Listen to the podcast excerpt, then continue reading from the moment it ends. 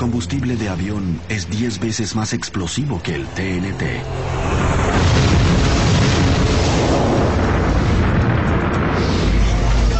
Después de las colisiones, los incendios son la segunda causa de muerte de pasajeros.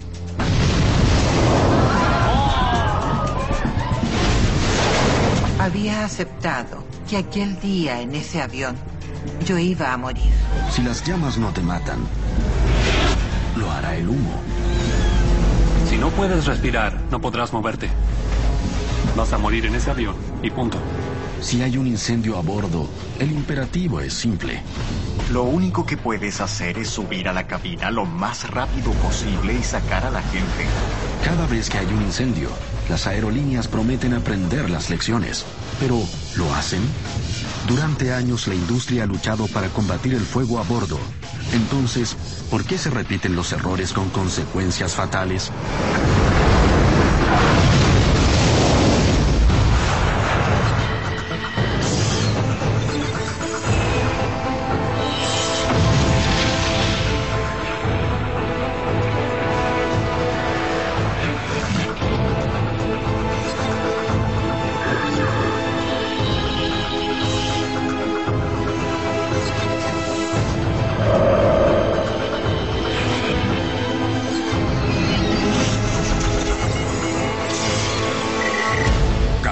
Catástrofes aéreas. Fuego a bordo. Aeropuerto de Naha. Un turista está grabando en un aeropuerto. De pronto comienza un incendio de un avión que está detenido. Es el vuelo 120 de China Airlines. Hay 165 pasajeros a bordo. Comienza la evacuación.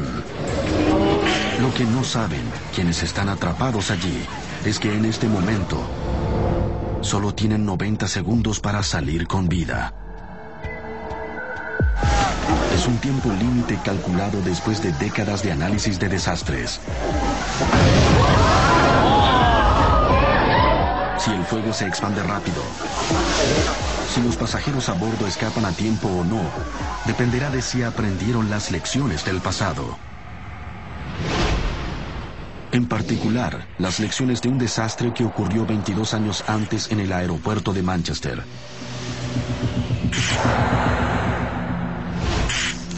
Fue un día que cambió la carrera del investigador de desastres aéreos Edward Trimble.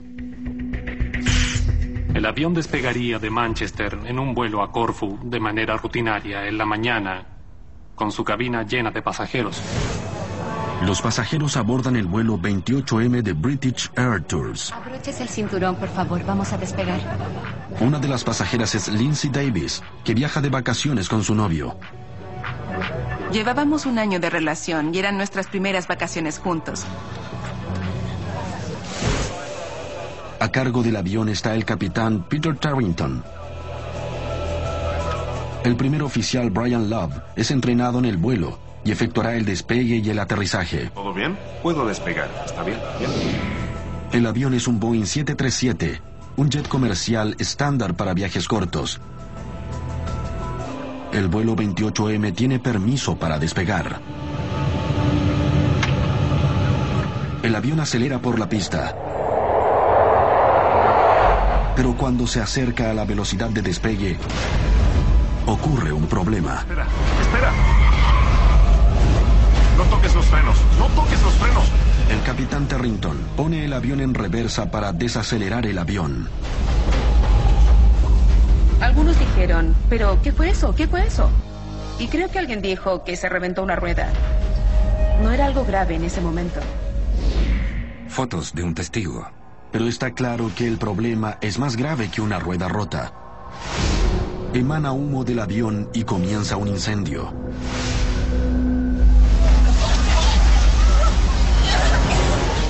El 28, Mike, y abortamos el despegue. Dice que hay fuego en el número uno. Pero como desde la cabina no ven el fuego, los pilotos no tienen idea de su gravedad. David Lerman es periodista de seguridad aérea. No hay sistema de alarma de incendio en el ala, solo en el motor y el motor no se encontraba en llamas. Entonces teníamos un avión quemándose y un capitán que no sabía qué tan grave era el incendio. Transcurrido desde la explosión. Pero ahora, el humo invade la cabina. Se transforma rápido en una trampa mortal. Pero desde sus asientos, ubicados detrás de las mamparas, la tripulación de cabina está en mala posición para notar el peligro y avisar a los pilotos. La única advertencia que tienen los pilotos viene del control de tráfico aéreo. 28M, hay un incendio grave. ¿Debemos evacuar a los pasajeros? Sí, hágalo por el lado de estribor. Por favor, evacúen a los pasajeros por estribor. Tiempo transcurrido desde la explosión. Recién ahora comienza la evacuación. El 737 tiene seis salidas de emergencia. Dos atrás, dos en las alas y dos adelante. Pero por el incendio, solo las dos de adelante y una del ala están disponibles para los 131 pasajeros. La gente empujaba los asientos. Todos corrían atropellándose hacia adelante. Estaban en pánico. Mientras tanto, antes de abandonar su cabina, los pilotos deben llenar una lista de 15 puntos para establecer el problema. Freno de mano. Listo. Frenos aéreos. Abajo. Los pasajeros luchan por salir rápidamente. El humo comienza a abrumarlos. Te hacía sentir muy mareada y débil. Podías desfallecer y caer inconsciente.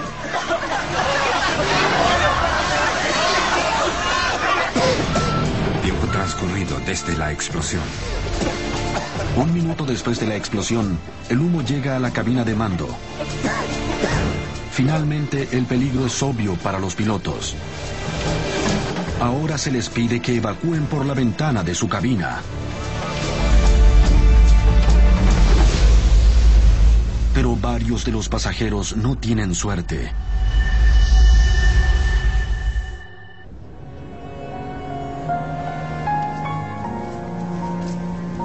En total, 55 personas murieron en uno de los peores desastres aéreos en Gran Bretaña. Quienes perdieron a sus seres queridos quieren respuestas. Los restos incendiados del vuelo 28M dan un mensaje inolvidable a los investigadores sobre el peligro de incendios en los aviones. Edward Trimble, de la sección de investigación de accidentes, asume el mando. Lo dramático que ocurrió en Manchester fue que el avión nunca despegó. Alcanzó a abortar el despegue. La respuesta al incendio fue muy rápida. Y aún así, murieron 55 personas. ¿Cómo fue que todo salió mal? La primera pregunta a responder era, ¿qué fue lo que provocó el incendio? Trimble descubrió que un componente del motor llamado cámara de combustión había estallado e hizo un agujero en el tanque de combustible del ala izquierda. Eso de inmediato permitió que una gran cantidad de combustible se perdiera por esa abertura. Lo que después se encendió y se fue esparciendo detrás del ala izquierda del avión. El combustible se filtró por el orificio directamente hacia el escape del motor y creó un incendio enorme e incontrolable. Cuando el avión giró hacia la derecha, el ala en llamas se posicionó contra el viento y sin darse cuenta, el fuselaje se ubicó contra el viento. Entonces el viento empujó el fuego hacia todo el fuselaje. Debido a la brisa, la cabina de pasajeros se llenó con una nube de combustible altamente inflamable. ¿Fue el combustible el que provocó tantas muertes? Cuando los investigadores ahondaron más en el desastre de Manchester, resultó que había que atender un problema mayor que el combustible inflamado. Descubrieron que el verdadero asesino no había sido el fuego. Las personas murieron antes de que llegaran las llamas. Eso fue así por la inhalación del humo tóxico. Monóxido de carbono, cianuro de hidrógeno, gases ácidos, fluoruro de hidrógeno. De las 55 personas que murieron, casi el 90% fue debido a los gases tóxicos. Dióxido de azufre, amoníaco, acroleína. varios de ellos cayeron inconscientes después de inhalar una o dos veces. Acetaldehído, hidrocarburos. Y casi todos murieron en pocos minutos. Es una demostración brutal para la industria aérea de cuán mortal puede ser el humo tóxico. Está todo ahí.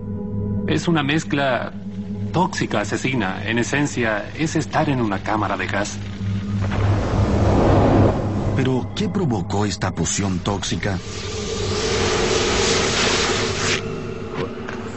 Esto es un pedazo de PVC plastificado. Para averiguarlo, los investigadores reproducen el mismo humo tóxico que se produjo en Manchester. Letal. Ventanas de poliéster. La mejor forma de hacerlo es quemar partes de un avión. Mientras el fuego arde, de seguro se producen niveles letales de gas tóxico. No se necesita quemar todos esos materiales para producir una alta concentración de gases. Aún así, en el momento del desastre de Manchester, la mayoría de los aviones comerciales están hechos con esos materiales. Entre los principales asesinos estaban los propios asientos de los pasajeros. Estaban hechos de poliuretano.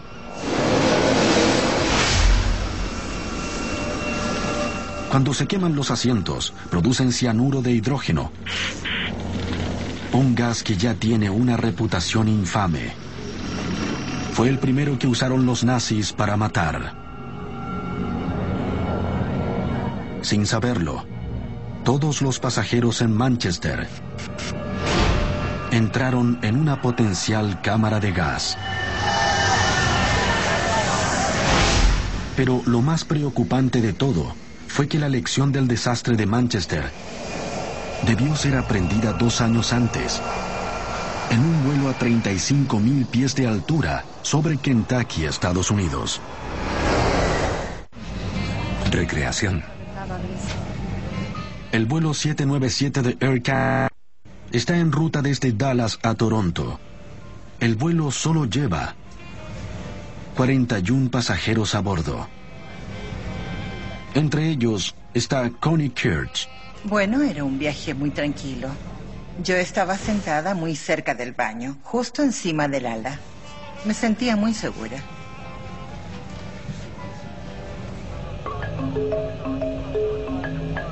Al mando del avión están el capitán Donald Cameron y el primer oficial Claude Wimet. ¿Qué vas a comer? Carne asada. Suena bien. Llevan dos horas de vuelo y todo parece perfectamente... ¿Qué fue eso? Los cortacircuitos. Tres cortacircuitos del baño trasero del avión se activaron. El motor que acciona el retrete se debe haber recalentado. Dale unos minutos. Los cortacircuitos actúan como fusibles para proteger los circuitos eléctricos del avión. No es inusual que se accionen si un circuito se sobrecalienta. Los pilotos deciden dejar que se enfríen antes de volver a activarlos. Pero en la parte trasera, los pasajeros comienzan a oler algo extraño. El olor a quemado parece venir desde el baño trasero, detrás de Connie. El olor se intensificó y luego noté que alguien de la tripulación fue a revisar el baño. Cuando el humo comienza a invadir la cabina, queda claro que es más que un problema de sobrecalentamiento. Sabía que era grave, pero quería mantener la tranquilidad. Hola. En la cabina de mando, le informan al capitán Cameron del problema. ¿Puedes tratar de apagarlo? De acuerdo, gracias. ¿Qué pasó? Está saliendo humo del baño trasero. Lo mejor que puede hacer un piloto en estas situaciones es bajar el avión rápido y aterrizar lo antes posible, luego evacuarlo. Pero no hay un reglamento que exija a la tripulación aterrizar el avión de inmediato cuando emane humo. En lugar de eso, deciden intentar apagar el fuego primero. Es un atraso que demostrará ser desastroso. No creo que hubieran podido apagar el fuego porque no era visible en el avión. Lo que el auxiliar no sabe es que el incendio no se produjo en el baño. Está en el espacio entre la coraza del avión y el panel interior. No hay forma de llegar a él. Dentro de pocos minutos, sistemas eléctricos importantes del avión comienzan a fallar. Debemos descender. Ahora está claro para la tripulación que se trata de una emergencia. Mayday, Mayday.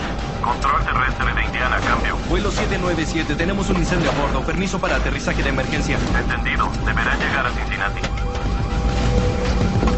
Entendido. Algunos tripulantes vinieron a la parte trasera y enseguida nos pidieron que nos moviéramos lo más adelante posible del avión. Estaba muy asustada y respiraba muy agitada. El avión cuenta con máscaras de oxígeno de emergencia, pero en un incendio no son útiles. El problema es que mientras el avión desciende, hay una válvula de dilución en la máscara, la copa amarilla, que permite respirar aún el humo y gases de la atmósfera de la cabina. Como es de conocimiento, la tripulación de cabina distribuye toallas de mano a los pasajeros para filtrar el humo. El avión hace su descenso final hasta el aeropuerto de Cincinnati. Es el aterrizaje más difícil de la carrera del capitán Cameron. Ver a través del denso humo se vuelve un problema mayor. No sabía dónde estábamos, si era una montaña, si nos salvaríamos o chocaríamos con un edificio.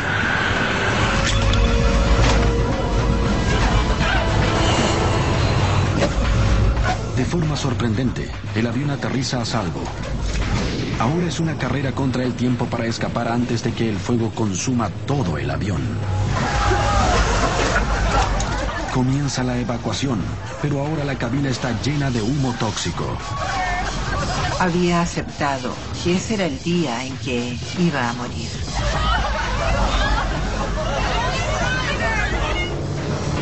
El fuego se apodera de todo el fuselaje. Los servicios de emergencia luchan para controlarlo. Ha pasado más de un minuto desde que comenzó la evacuación. El humo comienza a pasar la cuenta a los pasajeros que quedan. Muchos perdieron la capacidad de moverse.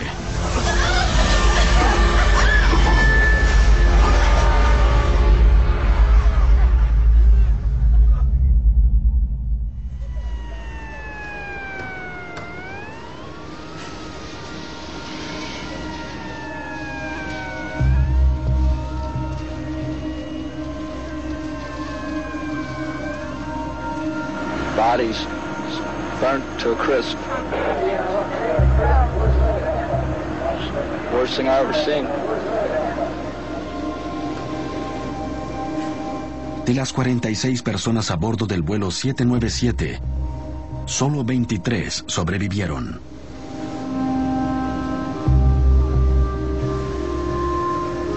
Sigue siendo el peor desastre en la historia de Air Canada.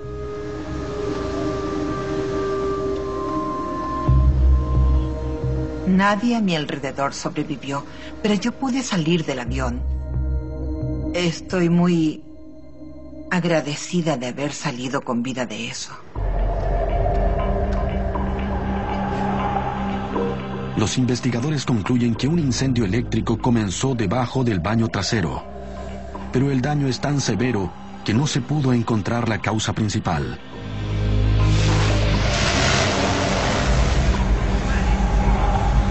El mayor misterio es por qué la gente no pudo escapar de un avión que llevaba pocos pasajeros.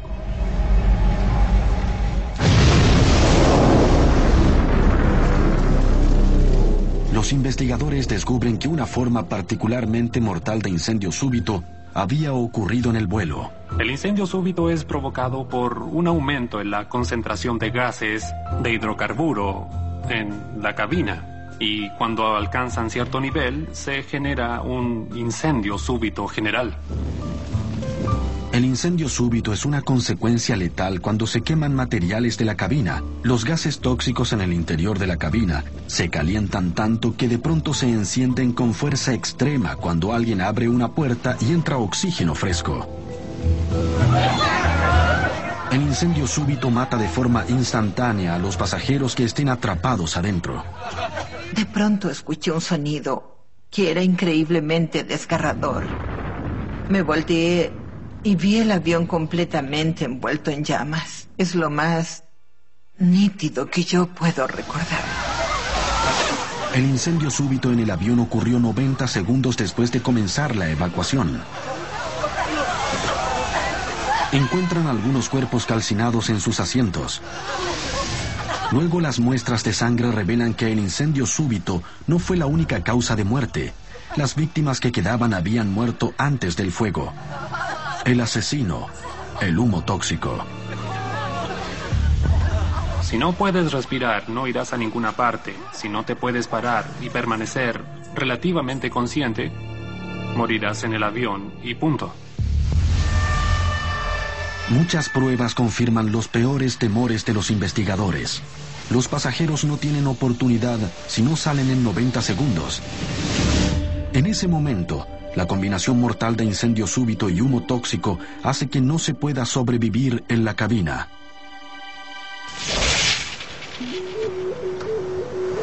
El desastre de Air Canada demuestra que se debe hacer algo para proteger a los pasajeros de los gases venenosos que se generan.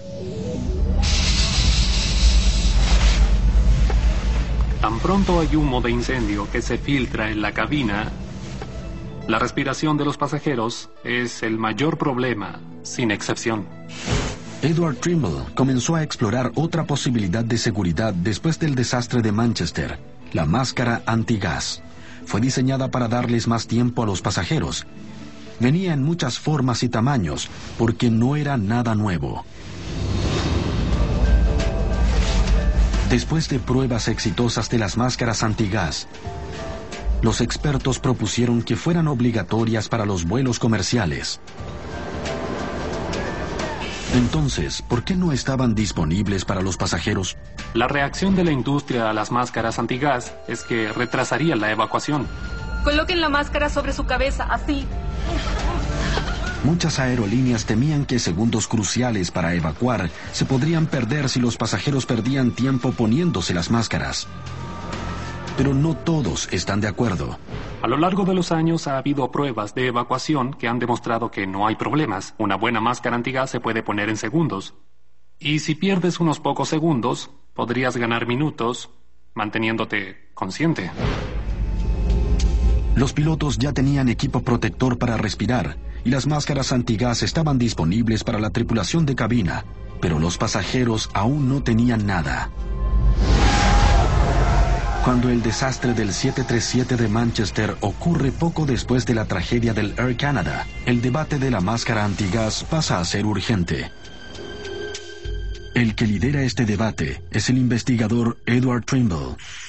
El accidente de Manchester fue el accidente que me demostró que teníamos que desarrollar un método para proteger la respiración de los pasajeros.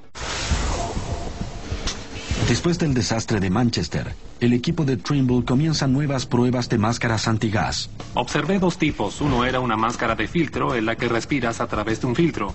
Y el otro tipo se llamaba máscaras de respiración, la que en esencia tiene un pequeño cilindro de oxígeno. Trimble recrea la atmósfera de una cabina en llamas para probar estas máscaras antigas. Y los resultados sobrepasaron nuestras expectativas. Teníamos máscaras de filtro que daban protección por cinco minutos y una máscara de respiración que te daba al menos unos 20 minutos cómodos de protección. Con esa cantidad de tiempo de protección, algunos creen que es posible que se podrían haber salvado las vidas en Manchester, pero de nuevo, la industria y sus expertos siguen rechazando las máscaras antigas. Creemos que el resultado final es que no se salvarán las vidas.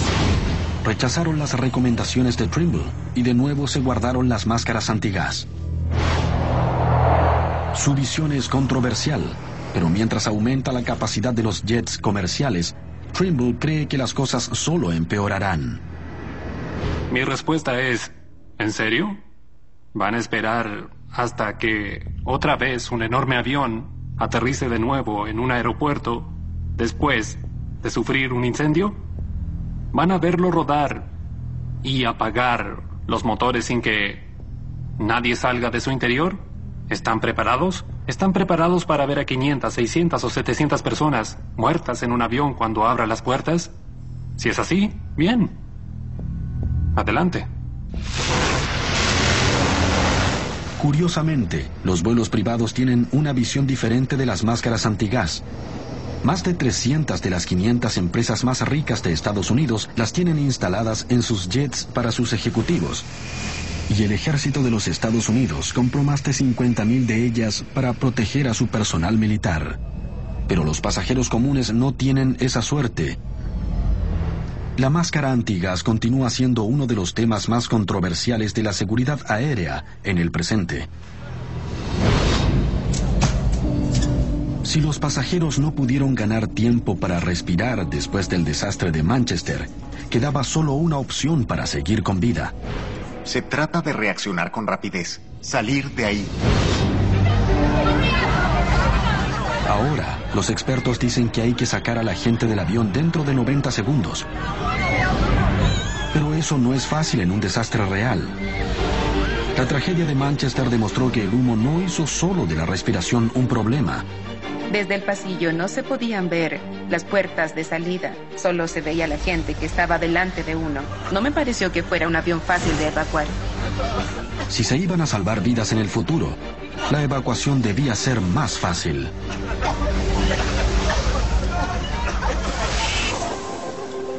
El desastre del aeropuerto de Manchester en 1985 cambió la carrera de otro hombre, Ed Galea, Tiempo después, desarrolló un software de análisis de desastre de última generación que simulaba el comportamiento individual de todos los pasajeros a bordo. Es lo más cerca que han estado los expertos de recrear el desastre. Lo que vemos aquí es a la gente avanzando hacia la salida y se considera que esperan en fila. Quedé en la fila y no avanzaba. Estaba muy cerca de la parte delantera y no me sentía feliz con eso. De verdad quería salir y no pasaba nada.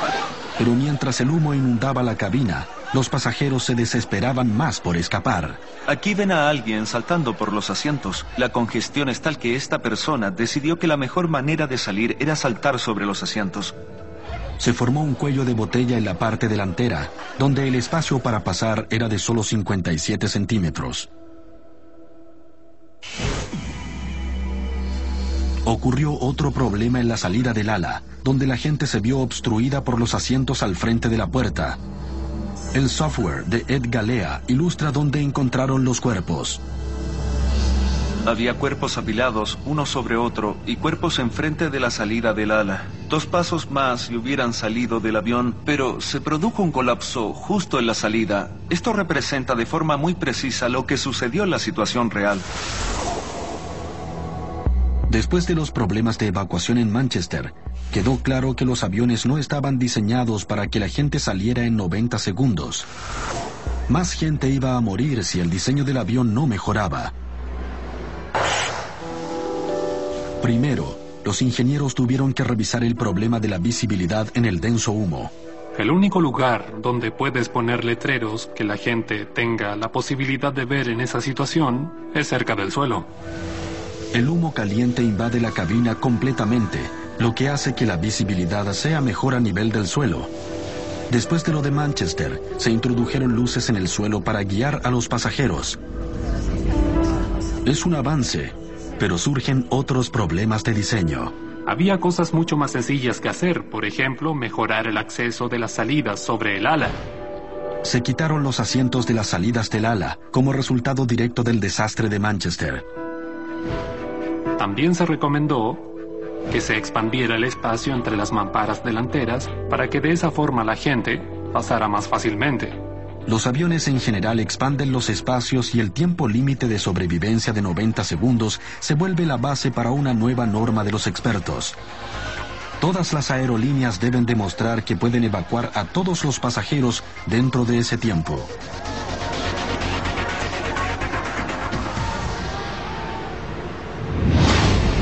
Estas soluciones son pasos en la dirección correcta, pero sobrevivir a un incendio depende de algo muy simple, estar en tierra. ¿Qué sucede si hay un incendio en un avión sobre un océano, a kilómetros de tierra firme? 2 de septiembre de 1998. Recreación. El vuelo 111 de Swiss Air está a 33.000 pies sobre el Atlántico, en una ruta desde Nueva York a Ginebra. Una tripulante de cabina es Patricia Eberhardt. Es azafata desde hace casi 30 años. Ella creía que los suizos eran bien organizados y que la aerolínea era todo lo que se esperaba de un país como ese. Se sentía muy segura y feliz en ese moderno avión suizo. El vuelo está casi en la totalidad de su capacidad, con 229 personas a bordo. Había mucha gente joven en ese avión, gente que recién comenzaba a vivir. Tenían alrededor de 20 años. Iban de aventuras para descubrir Europa. Para pilotear el avión estaba el capitán Urs Zimmermann y el primer oficial Stefan Lowe. Vuelan un McDonnell Douglas MD-11, un avión con un registro impresionante de seguridad. La flota del MD-11 de Swiss Air había sido recién equipada con un nuevo sistema de entretenimiento en primera clase que permitía a los pasajeros escuchar música, ver películas y jugar. Fue considerado un lujo para los vuelos de los 90, pero en este vuelo causaría un desastre.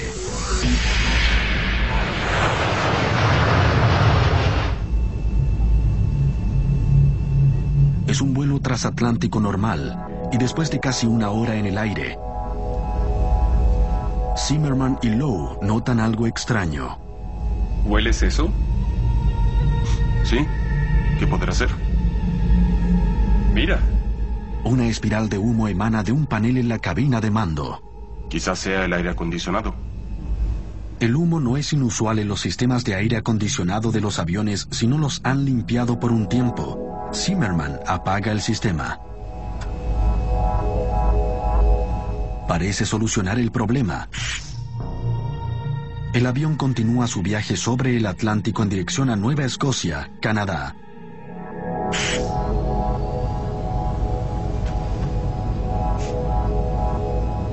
Capitán. Será mejor que descendamos. Swissair 111 declara emergencia. Tenemos humo en la cabina de mando. El capitán se comunica con el control de tráfico aéreo en New Brunswick para aterrizar, pero la situación aún no es considerada como emergencia. Swiss Air 111 descienda a 3000, altímetro 2979. Tim Van Beveren se convertirá en experto en los sucesos de esa noche fatídica. En ese momento todo estaba bien. El avión volaba con piloto automático. Pero nada indicaba que la tripulación tendría serios problemas en ese punto. El avión aún se podía controlar. ¿Preferiría descender en Halifax? Afirmativo. Swissair 111 preferimos Halifax desde esta posición. Halifax está a 100 kilómetros deberían demorarse solo 13 minutos en llegar ahí si comienzan a descender de inmediato. En la cabina de pasajeros no hay señales de humo. ¿Desea jugo? ¿Alguien desea agua? Aquí, por favor. Los pasajeros desconocen el problema.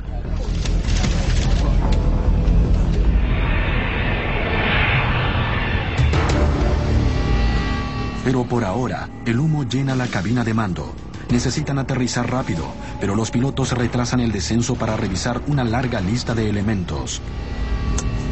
Es una política de Swiss Air seguir la lista cuando hay humo en la cabina de mando.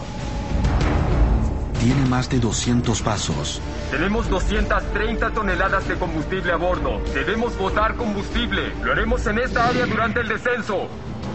En el procedimiento también hay que botar combustible antes de aterrizar en una emergencia, pero eso ocupará tiempo extra que los pilotos quizás no tengan. Aún así, siguen el procedimiento. Bien, ¿pueden regresar al sur o prefieren estar más cerca del aeropuerto? Está bien, podemos hacer un giro a la derecha o a la izquierda para vaciar el combustible. Los pilotos deciden desviarse de Halifax para botar combustible de forma segura sobre el agua. Ahora tardarán aún más en aterrizar.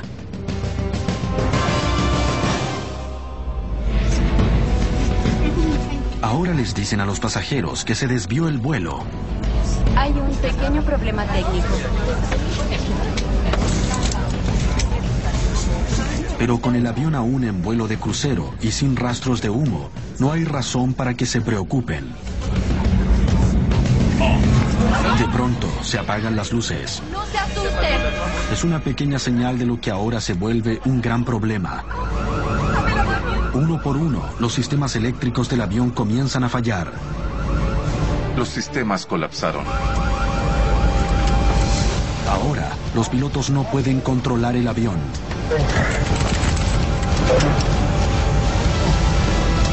Estos son los últimos momentos de la grabación real entre el control de tráfico aéreo y el vuelo 111 de Swiss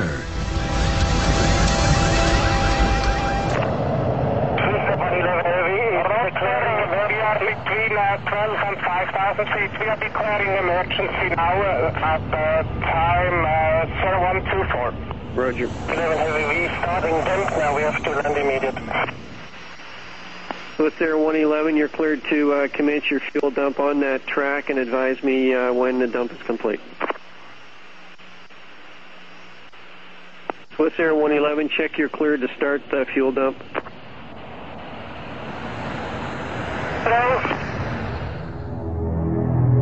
Esta breve respuesta inaudible es la última transmisión del Swiss Air 111.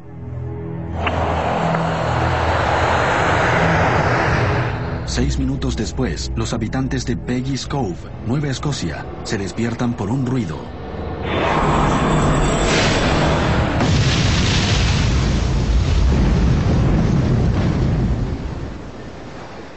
Vuelo 111 de Swiss Air se estrella en el agua a más de 500 kilómetros por hora. Todos a bordo mueren instantáneamente.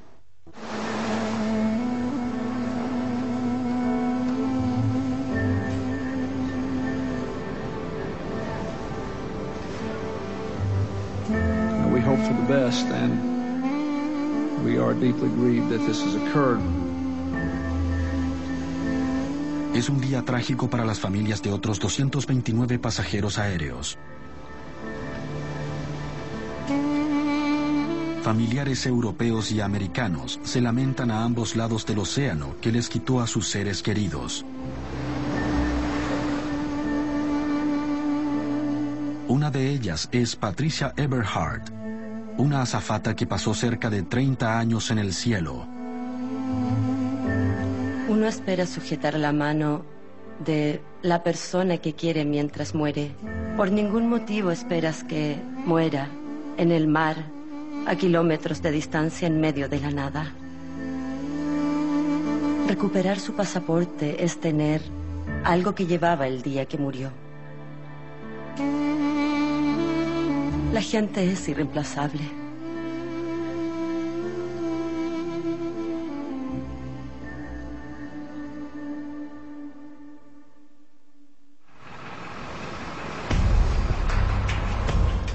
Los investigadores recuperan los restos del avión. Se encuentra más de un millón de piezas en el océano. Y se juntan en un hangar. Al final, se encuentra evidencia de un incendio eléctrico que comenzó en el cableado del sistema de entretenimiento. Era un sistema que no estaba diseñado para ser parte del avión. El sistema se calentó demasiado. Iba directo a una conexión principal de energía y no contaba con un interruptor de apagado. El incendio fue provocado por una lujosa instalación para los pasajeros de primera clase, sin que se probara adecuadamente. Dije, oh, no puede ser verdad. ¿Cómo puede un sistema de entretenimiento derribar un avión? Simplemente no quería creerlo. Me produjo profunda indignación saber que algo tan simple como eso causara el accidente. Sacaron de inmediato el sistema de todos los aviones de Swissair. Encontraron la causa, pero había otro misterio por resolver. ¿Por qué los pilotos retrasaron tanto el aterrizaje? Los investigadores descubren que la lista de 200 puntos que siguieron los pilotos es un gran riesgo para la seguridad aérea. Si quieres seguir esa lista por completo, tardas más de 30 minutos. Si hay que realizar el procedimiento, no tienes ese tiempo, en caso de que haya un incendio. Los pilotos habían retrasado aún más el aterrizaje para seguir la política de botar combustible. Los retrasos recuerdan asombrosamente a otros desastres. Freno de mano. Listo. Frenos. La lista de 15 puntos de Manchester. ¿Puedes tratar de apagarlo? Fue mala decisión de combatir el fuego en vez de aterrizar el avión del vuelo de Air Canada. Y ahora los pilotos de Swiss Air tuvieron retrasos similares.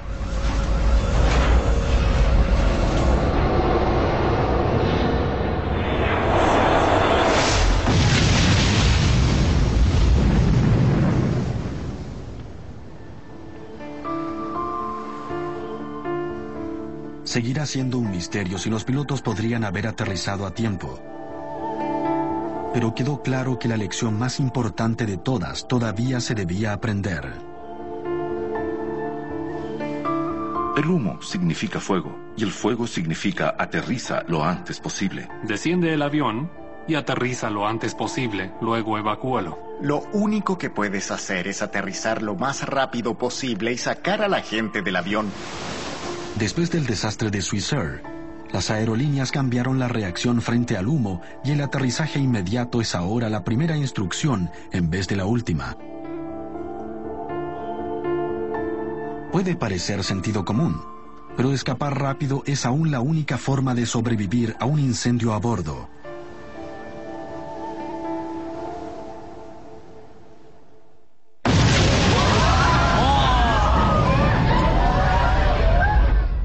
Incendio ocurrido en un avión de China Airlines en 2006, ¿la industria por fin habrá aprendido esta lección crucial sobre la rapidez?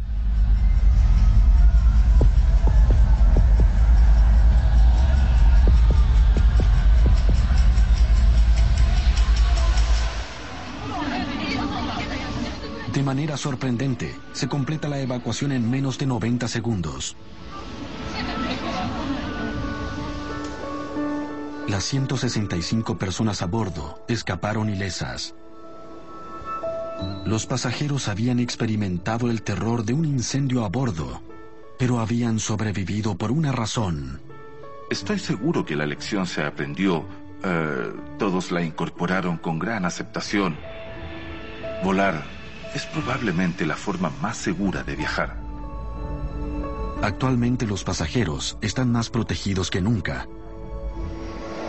La lección dorada de salir rápido parece haber sido aprendida. Para que los pasajeros estén a salvo del fuego, esto nunca debe olvidarse.